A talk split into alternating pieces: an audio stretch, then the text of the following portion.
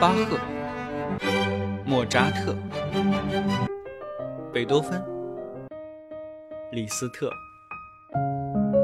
肖邦、德彪西。这里是显微镜下的古典音乐史，我是旧扎特，不是莫，是旧啊。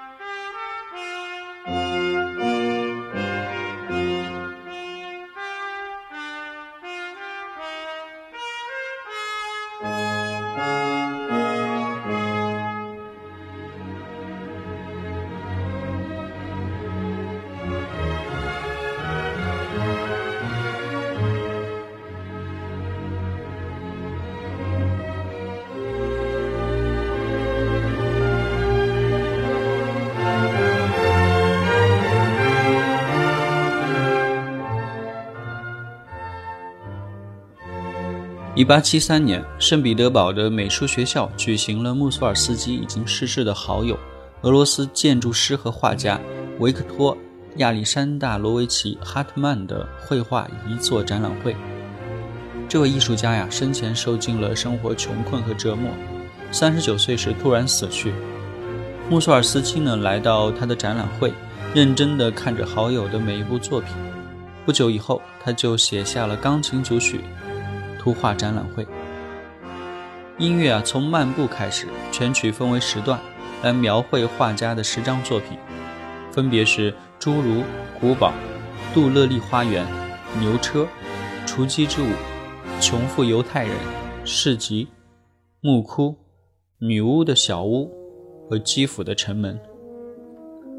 这个钢琴组曲啊，倾注了作曲家对于好友的哀思、回忆和思念。不仅是穆索尔斯基的代表性器乐作品，也是19世纪俄国最有创新性的乐曲之一。它的作者穆杰斯特·彼得罗维奇·穆索尔斯基是俄国著名的作曲家。1839年出生于托罗别茨县卡利沃村的一个庄园主的家庭。六岁的时候，他开始学习钢琴，七岁就能够演奏李斯特的小品。十岁时进入圣彼得堡的彼得罗帕夫罗夫学校学习，十三岁时进入圣彼得堡禁卫军官学校。毕业之后啊，穆索尔斯基被分配到了军队服役。共同的音乐爱好使他先后认识了居伊、达尔戈梅日斯基、斯塔索夫以及巴拉基涅夫等等。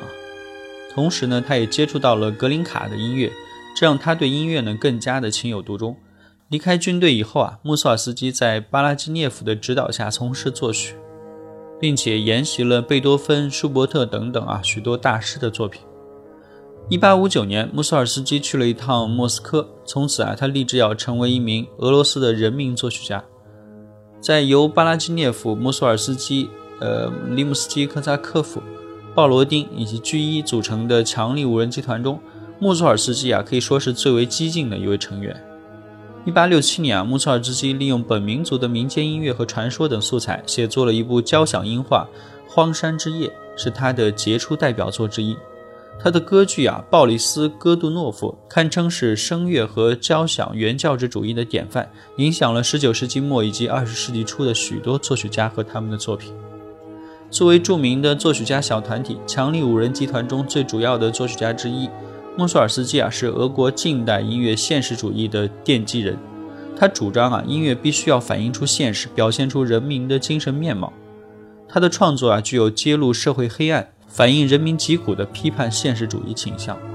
他无视西方音乐既定俗成的经典，创作出了独具有俄罗斯民族风味的作品，颂扬了俄罗斯人民的力量以及原创的性格。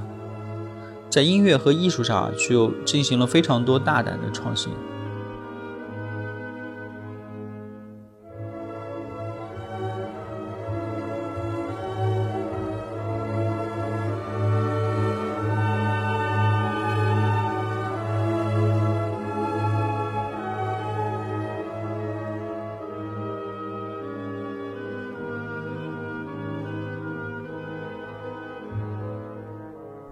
图画展览会啊，原作是钢琴组曲，这一组曲出版是在嗯穆索尔斯基逝世五年之后，在里姆斯基科扎科夫的努力下才得以完成的。很多作曲家啊对于这个钢琴组曲的管弦乐编曲有非常浓厚的兴趣，不过现在一般只演奏拉威尔改编的管弦乐曲。我们在拉威尔那一集其实也提到过，呃，他受穆索尔斯基影响这件事啊。